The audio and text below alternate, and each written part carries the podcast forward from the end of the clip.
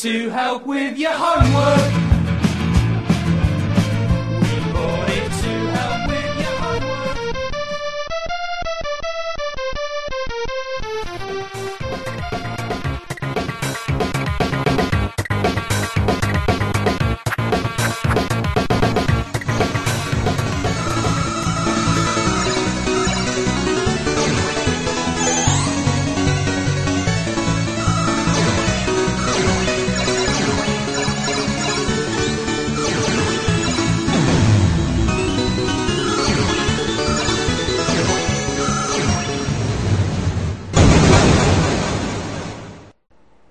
Retrocomputaria, porque velho é o seu PC.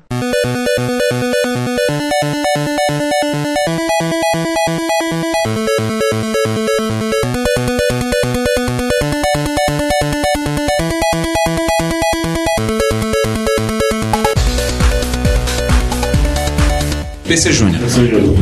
Nós já falamos mais do PC Júnior lá no episódio 6, no nosso maior dos episódios, que teve quatro partes, vocês lembram? Foi acho que na primeira ou na segunda parte, na parte A ou parte B foi falado. Então a gente já vai falar algumas coisas sobre o PC Júnior, algumas curiosidades.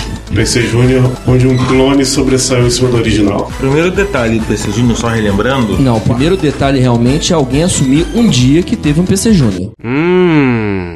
Isso realmente é uma raridade. É mais raro do que o próprio. Aliás, o PC Júnior é modelo IBM 4860. Lindo. Que beleza. Um bom produto IBM, nome com quatro, número de quatro dígitos. Mantém a CPU original, ele não passou para 8086, né? Ele manteve a 8088. Manteve 8088. 64K de memória, Que Que é beleza. ridículo no computador que PC tem do- compatibilidade. é, PC, PC DOS 2.10, Porta de cassete. Tinha um modelo com 128K de memória e com um disco de 5 quartos 360K, Vendido. Mote para cartuchos e teclado chiclete sem fio. Sim, existiram alguns aqui, a gente tá até vendo bem uma na foto. Se vocês forem olhar na Wikipédia, tem um com já com teclado profissional. Se vocês quiserem também, vocês podem procurar vídeos no YouTube e depois terem pesadelos pra dormir. Porque vocês vão ficar acordando e dormindo pensando naquilo. É o famoso eu vou sonhar com essa porra.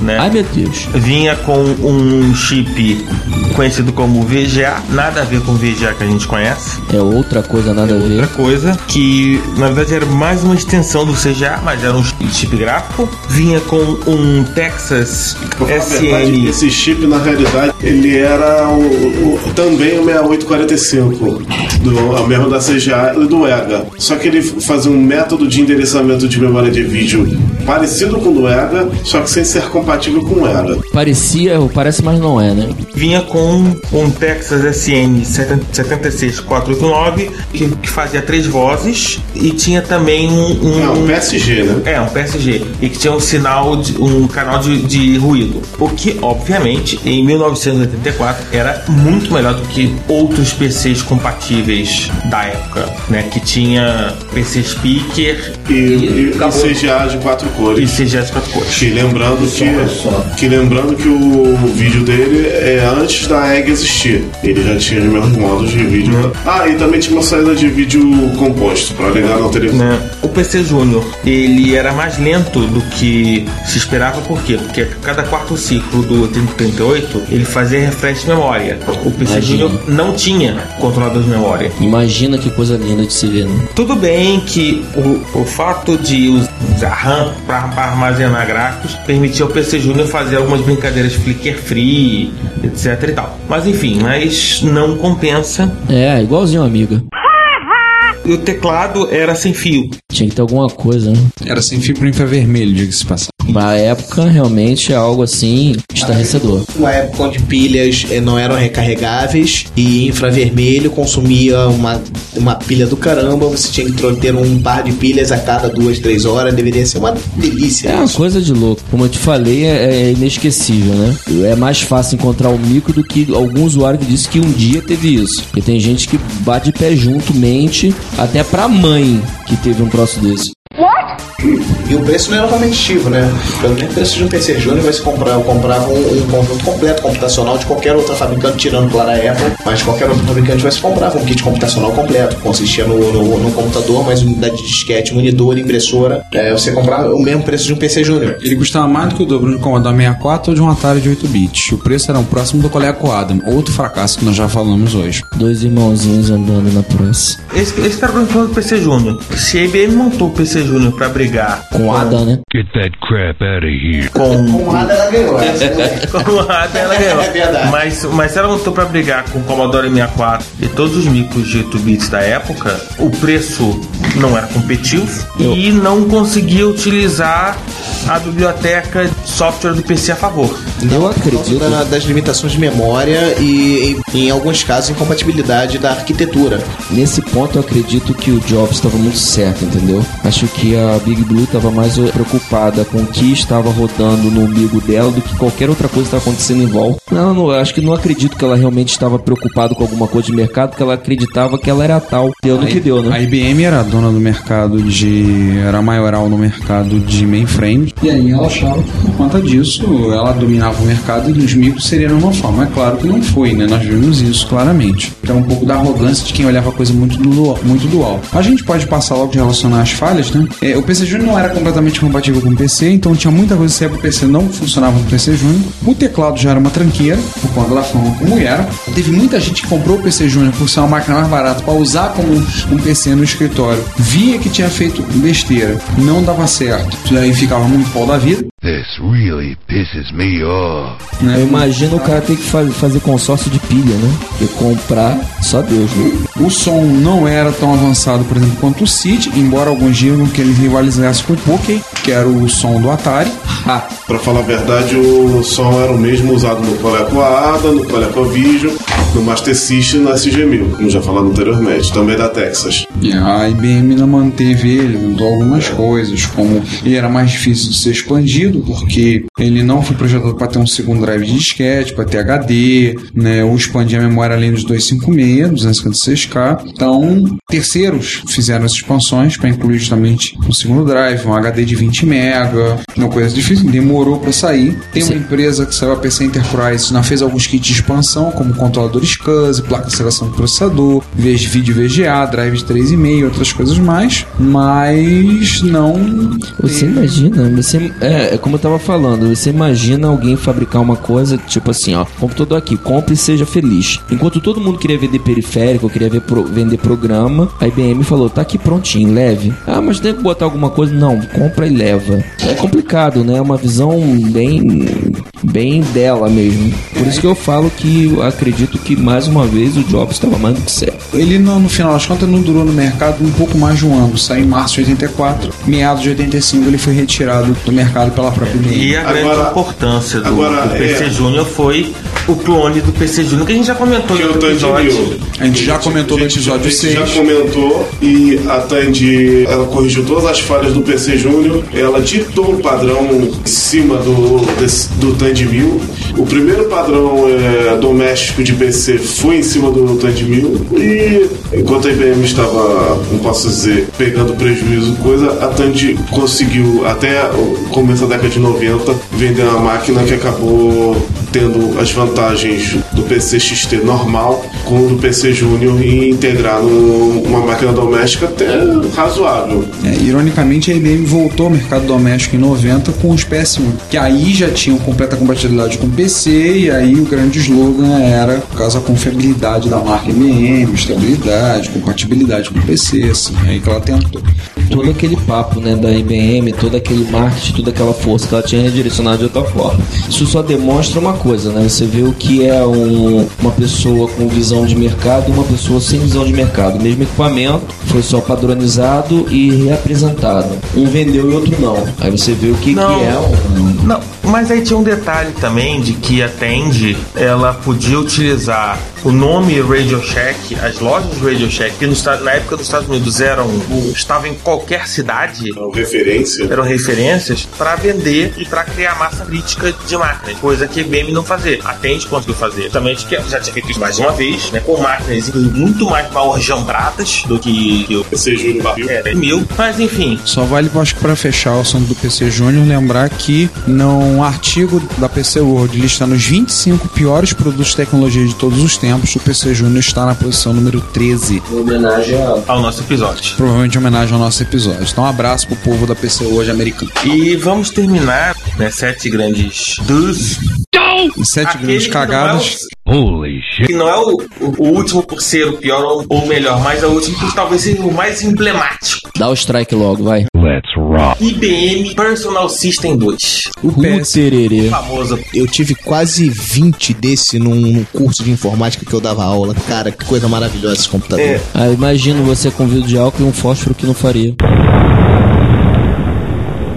Ah, eu teria me deliciado. É, não que o PS2 fosse um micro ruim, não que o PS2 tivesse alguma grande falha, todos os outros tiveram alguma falha de hardware grave, os outros cinco. O PS Junior também teve uma falha de hardware grave Sim. no teclado. O PS2 não teve. Mas por que, que o PS2 é o mais emblemático de todos? Porque o PS2 é o momento que a indústria virou. É o momento em que a IBM perdeu o controle sobre a indústria de PCs. Sobre a Master Control caiu, né? Isso em Mexe 1987, né? 1987. É, né, o que, que acontece? O- PS2 ditou vários, vários padrões que hoje a gente, até hoje a gente é. utiliza, né? VGA. Pa- VGA não, VESA. Padrão VESA. VESA, foi, foi o VESA. padrão ditado por ele. Ele tinha o VESA, o VESA, o VLB, né? O VESA Local Bus. PS2, o teclado e mouse PS2. É, esse que nós PS2. utilizamos até hoje. Esse teclado e mouse ser nome PS2 não é por acaso. Não é coincidência, né? Com o mini DIN de, de 5 pinos, Cache de alta densidade. o disquete 3,5 de alta densidade, inclusive, lembrança,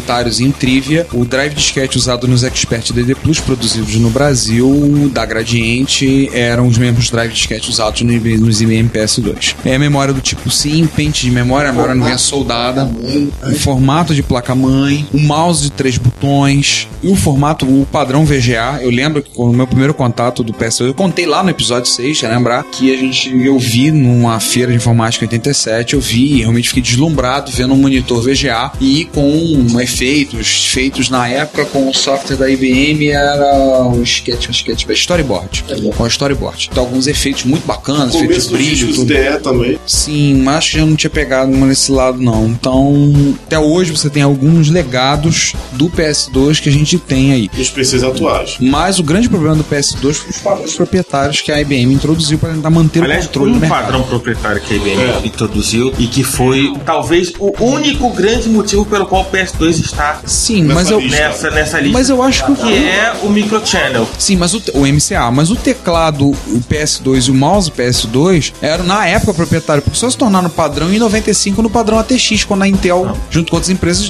botaram o padrão Mas- ATX e botaram. mas- mas- Ou seja, vamos revirar aqui o que a gente tem aqui. Ah, não, tem isso aqui, ó, que ninguém já esqueceu já há muito tempo. Vamos usar mesmo, porque tá aqui de bobeira, já tá pronto. É, mas na época. O teclado do meu PC em casa tem 17 anos de idade. Ele foi fabricado, é um teclado IBM, o Model M, que tem, foi fabricado em 1993, PS2. né, que Gente, proteja os, os teclados IBM Model M.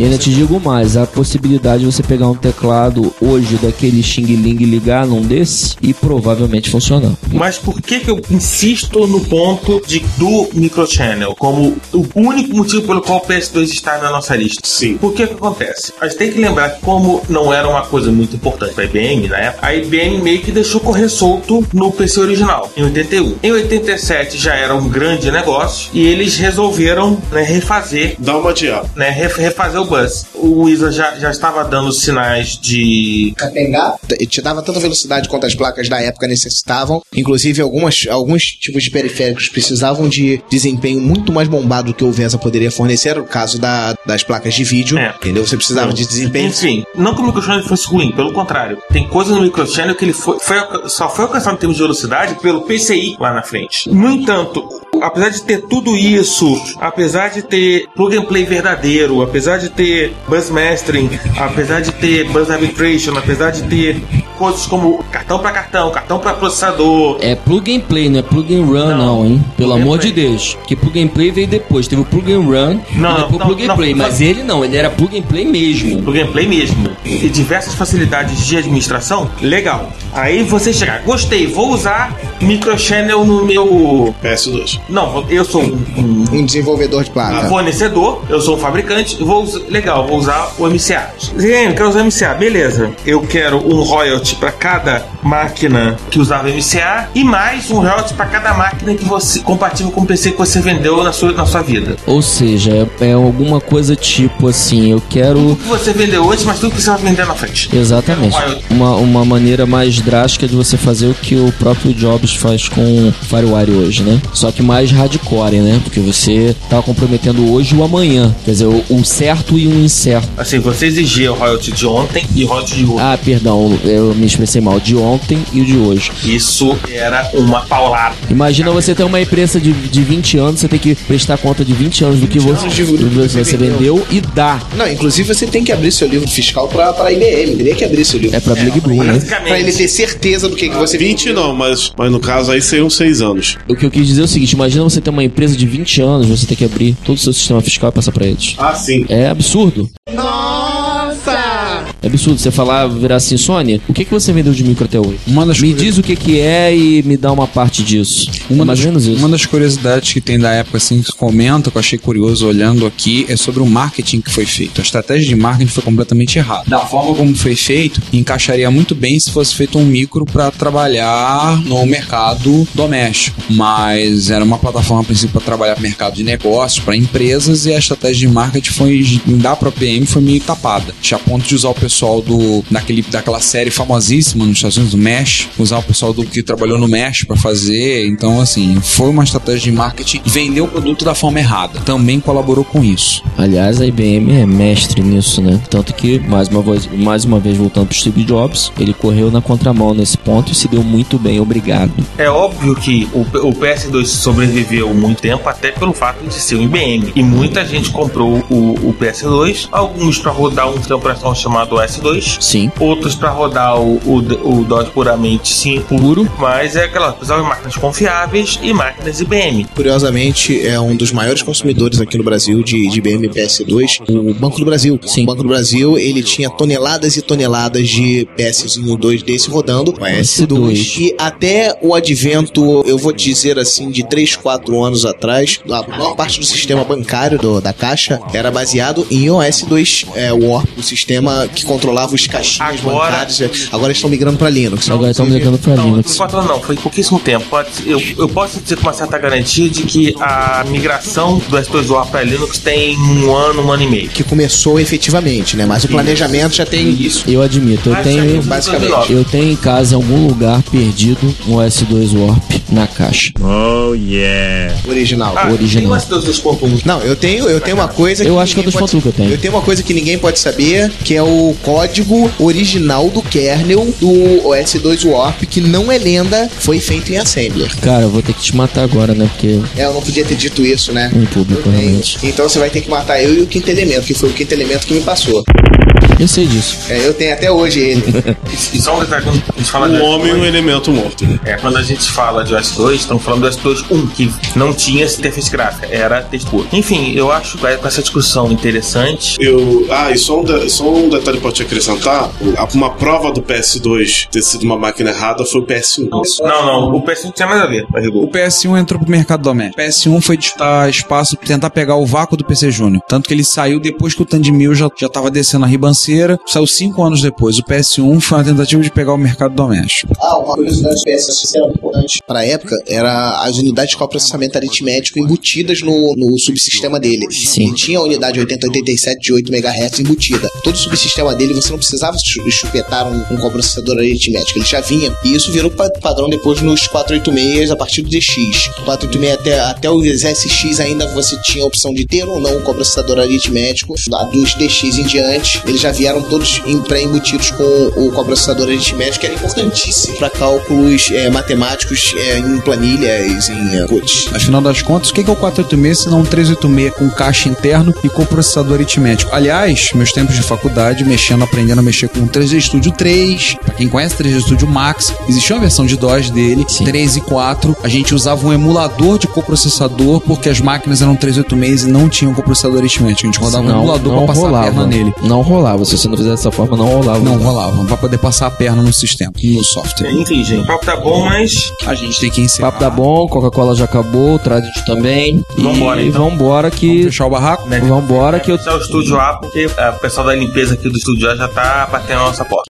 Get that crap out of here. Então, gente, foi um prazer falar com vocês. Espero que vocês tenham gostado desse episódio. Foi divertido pra caramba falar. Espero que vocês tenham rido um bocado com todas as gags e todos os cacos de áudio que eu acabei de inserir na edição. Voltamos agora pro próximo episódio que deveremos falar de. Qual é a pauta? O Homem da Pauta. Qual o próximo episódio? Ah, Enfim, no próximo episódio vamos falar de coisas do próximo episódio. Ah, que bom.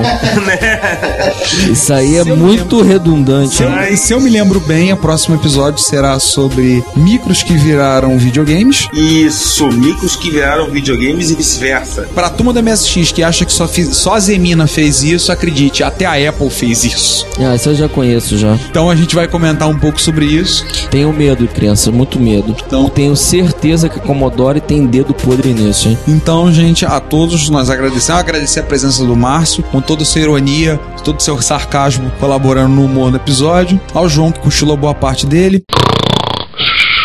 A todos que estão aqui presentes, Sander, César, a mim também, e ao pessoal do Estúdio A. Nós estamos perturbando eles, nós temos que ir embora. E eu agradeço não poder contar nenhuma história minha no final do episódio como prometido. Pois é, cara.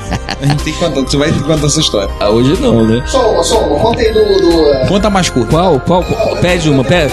A pedidos. do, do Recife, 2.500 reais. Conta essa aí. Ai, meu Deus do céu, não. Conta não, Não, que não. contasse- con- Conta, conta mais curta das duas que eu tinha falado. Conta a que você perdeu o mico pra Jesus. Ah, cara, isso aí é uma história curta, porém triste. Na época eu queria ter um Turbo R, muito bem. Encontrei um na, se me fala a memória, tava na Europa. O micro eu não me lembro o preço na época. E o que que aconteceu? Eu arrumei o dinheiro e fui informado que o micro tinha sido vendido. E o nome eu falei, poxa, mas você vendeu pra quem? Aí o nome do, da pessoa era Jesus Tarela. Piada Ou re- seja, a piada é: eu perdi um Turbo R pra Jesus. Você vê que não é qualquer um que tem Turbo R, né? Pra não dizer o contrário, né? Porque, Pois é, né? Mas quem vai discutir? Ele é o filho do homem, né? É, o filho do homem tem TR, ele não tem Lisa, ele não tem PK, ele não tem PS2, ele tem um TR, tá bom? Vamos deixar isso bem claro, um TR. Madonna. É, também tem isso, né? Mas é fim dos tempos, é isso mesmo. Encerrando as fofocas, vamos fechar os trabalhos por hoje. A todos, obrigado por terem nos ouvido até aqui. E voltamos no próximo episódio falando de micos que viraram Com certeza. E vice-versa. Então eu queria agradecer esse momento a todos vocês. Obrigado pela, por terem me chamado de, mesmo sendo de última hora, para participar. Adorei falar de, de vários micos, principalmente do nosso amigo desgravador de disquete. E assim, foi muito importante pra minha vida falar sobre isso. Falar mal, né? Você quer dizer dos micos. Não, a gente falou bem, a gente foi, foi, foi falar construtivamente, desconstruindo eles, né? Mas é um detalhe. Então, encerramos por aqui, gente. Voltamos pro próximo episódio. Até. É. Se Aquele é. abraço. Até. Tchau, tchau. Fui!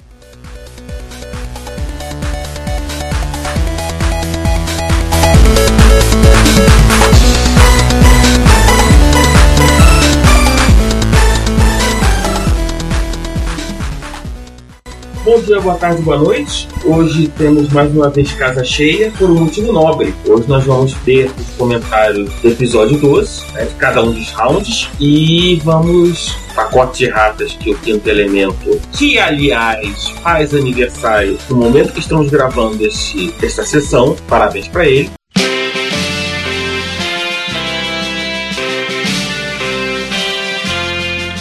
Parabéns pra você, Quinto Elemento. Aê, parabéns. Aí. Fica, vai ter bolo. Come get some. Quer dizer, quer dizer, fica, vai ter bolo não. Fica, vai ter rata. e vai ter comentário também. Fica, vai ter rata. Bem lembrado. Fica, a gente vai falar de você. A gente sabe que você é chato, mas você é legal. Mas não é assim, você é legal. Você admite que é chato. Né?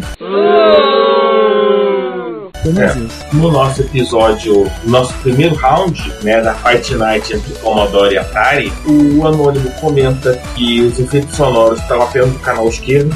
É, eu não sei, quando eu ouvi de novo o episódio, me pareceu estar nos dois canais, mas tudo bem. Obrigado, Anônimo, eu vou dar uma observada nisso. Mas já percebe que o áudio já tá melhor, né? Gravando agora o áudio tá melhorando. Então aí, dentro em breve, Reto Computaria gravando em estúdio profissional. Chegar lá. E o Léo Soares comenta que os primeiros 8 bits da Atari tinham alguns conceitos bem avançados, cadeias periféricos, eh, controle das expansões, comenta das vendas e comenta que acha todos muito atraentes, exceto o Atari 400 e seu tecladinho reserva e o anti-inflamatório. Ooh, that's gotta hurt. O que, que tem o teclado dele de tão, de tão bizarro? Duro. Lembrando, Não, duro. Você vai ter que reservar o anti-inflamatório pra depois cuidar, cuidar com a tendinite. Ah, tá. É, membrana. Ah lá CP400 da vida. não, a lá onde sei.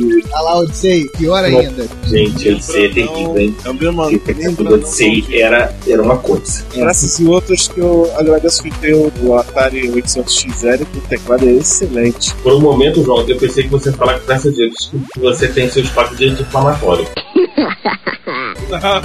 Nós aqui vimos o Atari 800 em ação com, com alguns jogos. Foi um intruso da, da Rio, mas foi uma grata surpresa. É, o Eduardo trouxe um Atari 800. Nós vimos ali da onde é que saiu a cara do TK2000, né? E ele estava com um emulador de drive, rodando vários jogos, Mon Patrol, tiros. Podemos ver o Atari 800 em glória.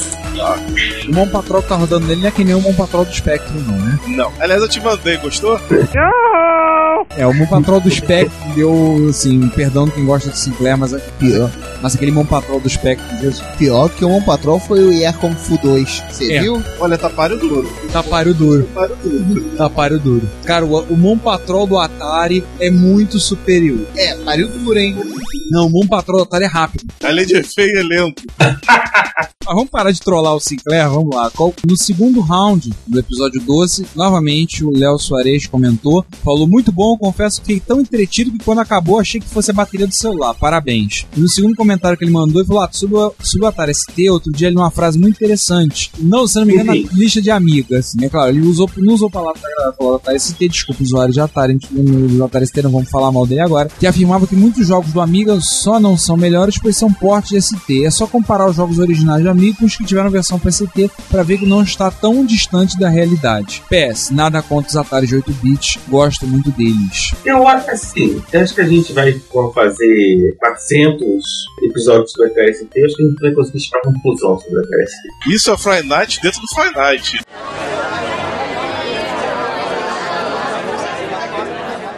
né? Isso faz né? dentro faz Brigas internas.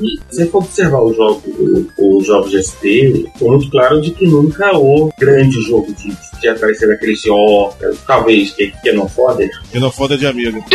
fica na foda de amigo. Pior ainda. E aliás, o do, do Amiga com som melhor. Eu- Eu diria que Mas aquele negócio, Eu diria que mas o grande jogo do Atari ST é o Star Wars Arcade, que foi feito pela Atari e que a conversão do Atari ST é perfeita. Aliás, o Mão Patrão também. Não é da Atari, o arcade, mas a conversão do Atari ST é me- é melhor. Mas a questão do tempo é que nunca houve um, um estímulo para fazer jogos de PSP. Né? Até o se adiantando, comentou alguma coisa sobre isso na errata, o quinto elemento. E aí no terceiro round, até o Ricardo já fez um comentário no próprio post, mas o Astúrio comenta a qualidade do áudio. Eu particularmente espero que tenha melhorado, que você tenha, tenha ouvido nosso áudio de melhor qualidade. Ele pede pra gente experimentar fazer um dia um episódio sem música. É assim, a partir do episódio 13, a gente começou a gravar começo do som, é o 12, o 13, o 14, a partir de agora a gente tá montando uma nossa rotina de gravação, de forma que a gente sempre que possível vamos gravar todos juntos, ou mais, se possível, gravar sempre usando uma mesa de som, o que tem sido emprestado por um dos meus empregadores. Obrigado, agradeço ao pessoal lá da Rochinet Damn, I'm good. por,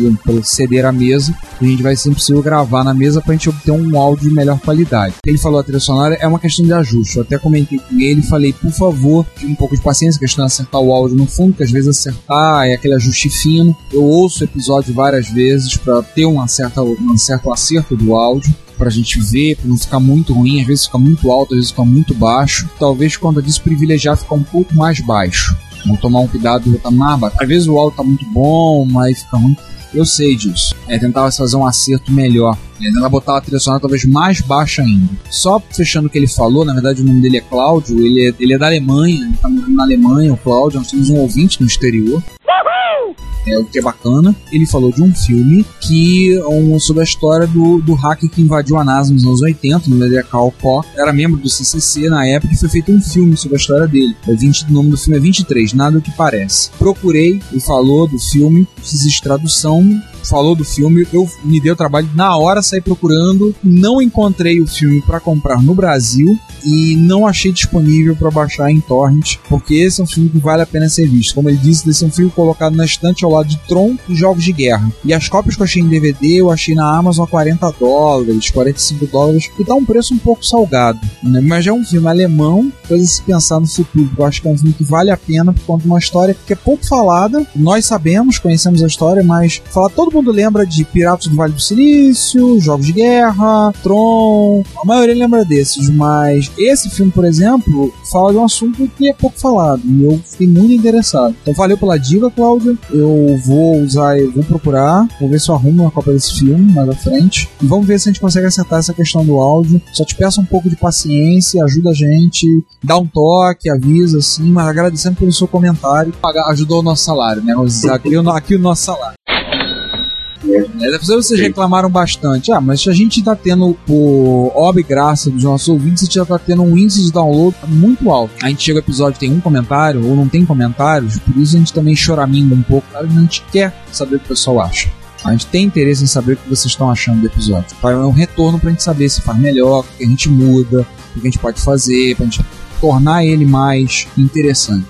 Vamos para as erratas. Né? Vamos, vamos para as erratas. O quinto elemento, que mais uma vez aniversaria enquanto gravamos esta, sessão, fica, vai ter errata. Oh, yeah. Começa falando de C128 para empolgar o João. Muito empolgado. Nota-se a empolgação do João. João, mostra Vou até pegar um whiskyzinho pra ele pra ver se ele melhora. Por favor. E aí, João? Vou ler então. Mostra sua empolgação. Lê, Eu, eu só queria mostrar pro pessoal como você tá empolgado. Leia, por favor, depois eu vou mostrar a empolgação. Tá certo. João tá pensando no drive dele, 1541 dele. Nossa. Isso que ele tá empolgado. Que beleza. Ele comenta o 128, que é um Commodore 128 em modo 80 né, colunas. Tem dois processadores de vídeo, o VIC-2 e o MOD 8563, sucata de um projeto de computador deles que eles cancelaram, e cada um tem uma saída independente, com uma CVBS com VIC-2 ou o S-Video, né? Você puxa por aquele infame conector de 8 pinos de 262 graus, e o outro é um DB9 compatível com CGA. Viu como é que eu tô empolgado? Mas como no Pino 7 tem também uma saída de vídeo monocromática, foi só fazer um cabinho. E ele comenta do 8563. Só uma coisinha E assim, rapidinho, só pra ilustrar. O quinto elemento ele tem um Commodore 108 e ele, isso são comentários que algumas coisas ele fez em cima de fotos que ele tirou. Tá? Então tem um Commodore É. 128 rodando em modo 30 colunas. A gente depois vai acrescentar no show note do, do episódio as fotos pra vocês verem o que ele tá dizendo. Ele comenta do 8563 que ele lembra alguns aspectos do VDP da MSX, mas não tem sprite. O texto, modo gráfico fixo, chegando até 720 por 700, uma blitter rudimentar e uma VRAM. Tem que lembrar, originalmente o VIC-2 compartilha a memória da RAM, enquanto o 8563 tem 16K de VRAM só para ele, entanto pode ser 64K. Peraí, só ver se eu entendi uma coisa. Esse do VIC-2 compartilha o espaço fixo da RAM, acessando quando o, o 6502 está fazendo outra coisa, isso significaria um protótipo daquela ideia louca que estavam fazendo para MSX, que era a DVRAM, né? Na prática é uma Eu acho que sim. Tem- Um abraço pro Márcio Lima, pro Ademir Cachano, pro Rick Beat, todo mundo que investiu na ideia da DVRAM. E como o quinto elemento tem o 128, ele rodou o CPM do 128 e pôde verificar que os 80 dele funciona a 2 MHz. que beleza. Ele provou é lento, a 2 MHz. E aí ele mandou uma foto do GELS rodando em 640 por 200. O comentário da minha, da minha animação é o seguinte: caso do 128 com esse VDP, me lembra o, os cartuchos 80 colunas de MSX. Tinha um 9938 lá e, e era subutilizado. 80 colunas, mais uma coisinha aqui e ali. O 128 não era só 80 colunas, mas era quase isso. Entendeu minha empolgação? Enfim, espero que todo mundo tenha entendido. Cara, até que fala de CPM agora, você? Fala aí. É, quando o Tremor saiu, saiu da pro, pra Atari, queriam se aproximar com o Atari ST, a ideia dele foi o seguinte: bem, vamos ver com quem tá fazendo. Vamos conversar com a Microsoft. A Microsoft gostou da ideia, vamos portar o Windows pra 68 mil. Só que eles pediram dois anos pra fazer. Holy shit. O Tremel, gentil e delicado, pessoa assim, sutil, delicado, ele ter xingado alguns palavrões em polonês, íris, inglês, em todos os idiomas, soltou todos os marimbondos que podia cuspir, bateram na porta da Digital, já tinha o CPM portado para 68 mil. E aí, bem, vamos enfiar os gels em cima. E aí foi o ambiente que eles chamavam de TOS, que é basicamente era um CPM portado para 68 mil com o gen por cima, precisar do gen que parece uma camada de abstração de hardware, uma HAL. Então, isso é uma, talvez uma maneira rudimentar de uma máquina virtual que a gente vê hoje em dia no Java, que é uma VM, e outros ambientes tudo que trabalham com esse princípio, era uma ideia rudimentar na época, que você programava direto sobre essa VM e quem fazia a, a ligação com o hardware era o próprio gen. Ele sugere um episódio de possível tecnologia requentada, que a IEC do Commodore 64, que era uma porta onde você ligava drive, impressores e outros periféricos, a porta de comunicação. Alguma coisa tipo como a gente poderia dizer. Será que lembra USB? Essa coisa do gen, teclado sem fio do PC Júnior, que nós falamos a quantidade de pilhas horrorosamente que era usado, microdrive do Spectrum, cartão de memória, seja, tecnologias e conceitos que vêm e vão. E aí ele sugeriu propaganda de lançamento do Apple IIc, do MacBook Air e mostrar a semelhança que tem na propaganda do Apple IIc com o do MacBook Air. Depois vai ter que dar uma olhadinha nisso melhor. Ele explicitamente fala que é o maior caso de Command C e Command V da história. propagandas são extremamente parecidas. Eu não vi, mas a minha filha número 47 viu e achou realmente muito parecido. Vamos falar do fight então? As erratas por questão desse último episódio, episódio 12, do Fight Night. O quinto elemento lembra que o Amiga podia exibir uma paleta de até 4.096 cores. No entanto, mais do que 32 cores simultâneas, só com o modo RAM, HM, e 320 por 200, basicamente. É, pra quem lembra do MSX, ele faz uma analogia com a Screen 12 do MSX 2002. Isso. Porém, o nosso amigo quinto elemento semi é certo ou semi errado, dependendo do que eu posso dizer. What? Sim, 4.096 cores simultâneas só na Hold and Modify, que é a, que é a RAM. Porém, existe um modo de Color Vibrace, agora o nome está me fugindo, que permitir que o amigo podia usar também na, na resolução 320 por 200, 32, 64 ou 128 cores. Vários jogos usam esse modo. Shadow of the Beast, Agony, e aí vai. Tem muitos jogos que usam esse modo. Então, sim, o Amiga podia usar em outro modo gráfico 64 cores ou 128, que eram as mais comuns. Algum, tem um jogo que eu esqueci o nome usava 256 cores simultâneas. E aí ele comenta que o peixe padrão, o peixe roda por padrão de 640 por 200 com quatro cores. Depois tem um longo parágrafo sobre as aventuras e aventuras dele comparadas New York e Campinas, que não vem ao caso. E, Na verdade, a frase foi: Me senti tão à vontade em Nova York quando me sinto em Campinas. É, mas ele falou esse negócio de São Paulo, ele falou, na verdade, pra minha esposa, numa conversa. E depois desse, né, dessa, desse nota de viagem, que não vem ao caso, ele comenta uma coisa que a TST fazia que a amiga não fazia, que era emular Mac. Era um cartuchinho que continha. ROM de Mac e o software que fazia emulação. E aí ele nos liga a Start Magazine, volume 3, número 6, de janeiro de 89, página 49, Nossa. que tem os emuladores de Também contesta essa parte. O Amiga podia também emular o Mac. Só que o Atari ST foi pioneiro. O Amiga podia emular até PC, tinha uma plaquinha pro Amiga pra você fazer emulação de PC. Você colocava um processador X, é, X86 lá dentro dele. Isso. O do Mac também era igual ao Atari ST. Era pro programa, não precisava de ROM. Inclusive você rodava o Mac OS, que na época era System, System 7. Ele rodava sem o auxílio de ROMs. O Atari ST foi pioneiro. Realmente foi o primeiro a emular com o Amiga. Mas o Amiga fazia isso também. Aí ele puxava sua orelha. Com razão, porque esquecemos de observar que o Atari 130 ST, que tinha 128K de RAM, que foi a primeira versão do, do Atari ST, né? Após a carga da TOS, não tinha muita RAM disponível para você rodar os programas. 128K, né, gente? Não tinha muita coisa. Para a molecada mais nova, é mais ou menos você tentar rodar o Vista numa máquina de 512 MB de RAM, isso é aquele selo Vista Capable. Capable capaz de mesmo. rodar a pista. Capada, né? Depois ele comenta que a série TT e a Qualcomm 030 só tem um, um 60 68030. Por quê? Porque o Atari, o Amiga 1200 e o Amiga 4000 tinha um 68020. Também contesto. Isso é só no 1200. Amiga 3000 tinha um 030 e o Amiga 4000, além de 030, tinha um 040. né, trolando um pouquinho menos, o João ficou um pouquinho menos irritado, o quinto elemento lembra da performance do 520 ST, que era o 520 ST básico, tinha uma performance sofrível comparado ao Amiga 500, mesmo sendo um MHz mais rápido. Depois, a, sé- a série ST teve o Glitter, mas pouca gente usou o processador rápido para fazer os jogos mais rápidos.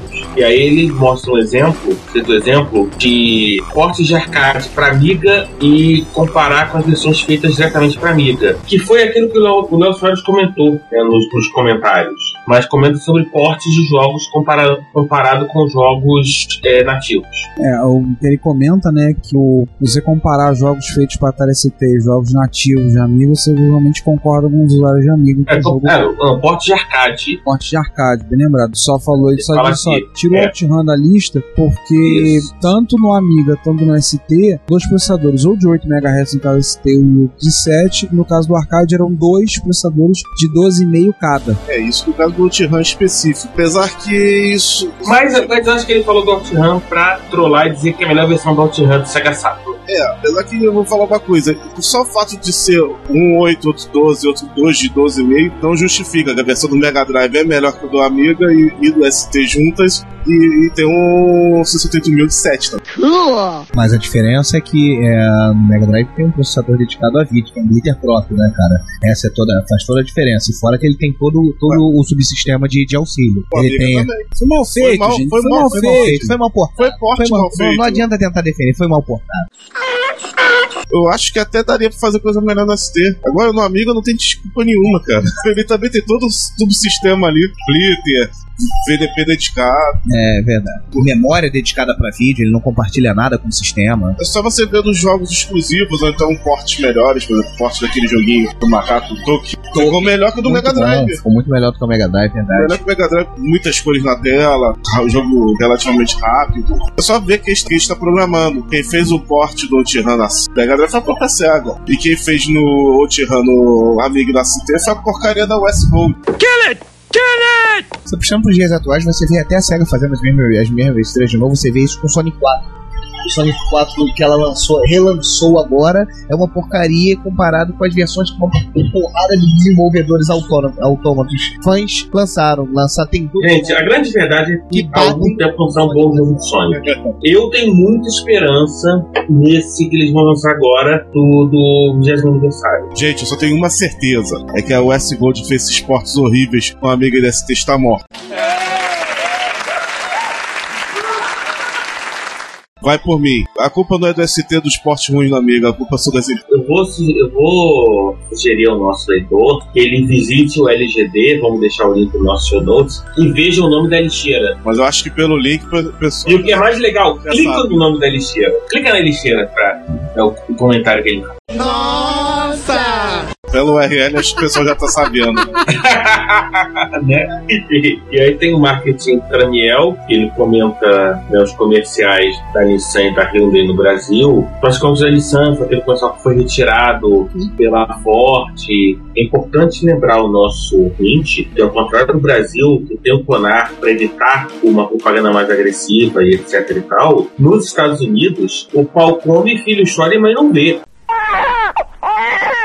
E rola processo, só isso. Rola processo. Por isso que eu faço processo. Tem planar é o processador do outro. Cara, as propagandas da Commodore Atari lembram muito a propaganda da Pepsi e da Coca-Cola. Provavelmente no Brasil não existiriam esses comerciais. Basta ver que o comercial da Nissan foi retirado do ar. E eu achei extremamente, tudo bem, foi direto contra um concorrente, mas eu achei que foi extremamente até engraçado, foi criativo. A história lá dos dos rappers fazendo uma música que estava ganhando dinheiro comprando carro da concorrência. E antes dele ir embora, ele ainda lembrou do kit de upgrade de Apple IIe para Apple IIgs, que não era um serviço garage kit, não era serviço sujo, mas que o, o amigo vai lembrar, do- vai imaginar e vai ver de onde eles tiraram a expressão que eles fizeram. Você mandava o Apple IIe para Apple, ficava um tempo lá, eles faziam a troca da placa, faziam a troca da identificação da tampa e te devolviam o mico. Um abraço para quem precisa mandar iPhone Premium para trocar bateria. Isso não é nenhuma novidade. E agora eu vou trollar um pouquinho. O pessoal que co- coleciona o Apple II podia pegar o kit do Apple II GS, que hoje em dia tem que ser feito você mesmo. Só de zoação, bota uma carcaça de Unitron TK3000. Por último, lembrar que ele foi colocado um link que a gente esqueceu: 35 anos do Apple II, comemorados. Não, da Apple Computer. É da Apple, na verdade, da Apple Computer, comemorado no dia então da, 1 do de Apple abril. I, né? Comemorado no 1 de abril de 76, que a Apple foi fundada. Fundada por Steve Wozniak, Steve Jobs e Ronald Wayne. Lembrar o primeiro logo. uma última que ele mandou pra gente, uma propaganda do Commodore Amiga 2000 que ele achou na internet, que é a evolução da espécie. Faça crescer sua amiga 2000. Ou seja, já é da convergência. Um dos caminhos, você pegar, botar uma câmera e tinha a plaquinha de edição de vídeo, uma televisão e pronto. Você fazia o que você quisesse com sua amiga 2000. né? Outra foi com máquina de fax, escritório, jogos, o que você quisesse fazer. A gente vai colocar o, o link. É uma propaganda muito legal, muito bem feita. Tinha até uma câmera digital. Pasmem, a câmera digital daquela época. Mega 2000 saiu em 87. Aquela máquina digital, né? São aquelas câmeras profissionais mesmo, de cameraman pendurar aqui no ombro e fazer filmagem de repórter. Ah, e tinha uma câmera fotográfica também. Que usava que salvava em disquete 3,5. Não, tem essa também. Isso. É assustador. Bem, acho que é isso. Ele já mandou algumas erratas por conta do episódio 13, nós vamos ler em breve. Mais alguns feios. Em breve nós vamos, nós vamos ler. Mandou mais algumas sugestões para o Retro Hits. Vamos, por exemplo, um músico que usa. Que usa, na verdade, usa três Ataris ST. Um músico um polonês que está compondo, foram colocando aí. A gente deve fazer algum especial pro Retro Hits em breve usando o trabalho desse polaco, usando três Atari ST. Nossa, o gente, Atari Studio polaco é, é muita confusão de idade, né? Damn, that was annoying. Cara, eu sou polaco, porra. Eu sou neto de polonês. Então, tipo, Tá certo. Enfim, al- alguém tem que trollar alguém. pois é, né? Eu, César, pode ser que o Ricardo tenha um parentesco tremel, cara. Quem sabe? E aí, menino, não, vovó não era judia. Enfim. Então é isso. Gente, gente, eu acho que tá bom, né? Nosso ouvinte também precisa descansar. Queria mais uma vez agradecer pelos comentários. Seu comentário, nosso salário não é uma figura retórica. A gente realmente precisa dos comentários de vocês pra gente melhorar o podcast, pra gente eventualmente corrigir rumos. né? Eu espero que vocês tenham gostado do episódio, do episódio bem bacana, a gente se esqueceu muito fazendo, e tenham gostado desse dessa leitura de comentários da errata, já preparando, né, esquentando os tamborins pro nosso próximo episódio, né? O 14. É, o 14, que é o episódio que nós vamos tratar do micros que viraram videogames e videogames que viraram micros. Ou não, né? Ou como diria Jardel, clássico é clássico e vice-versa. Então é isso, fechamos por hoje? Fechamos. Então, gente, a todos que ouviram até aqui, muito obrigado pela sua participação, sua audição. Como de sucesso, nosso salário e não vou repetir mais nada. Então, gente, nos vemos no episódio que tá lá. Fui. Abraço, até o episódio 14, galera. Um abraço pra todo mundo e até. Tchau, tchau. No 14 vamos falar de computadores ou de videogames, ou de dois. Enfim, fica a dúvida. Paradoxos e Toshines que nós vamos ver aplicado. Vamos ver o que vai acontecer. Vamos. Isso aí deixa pro pessoal de física e pra discutir em Big Bang Theory. Depois dessa hora a gente par- Partiu, né? partiu.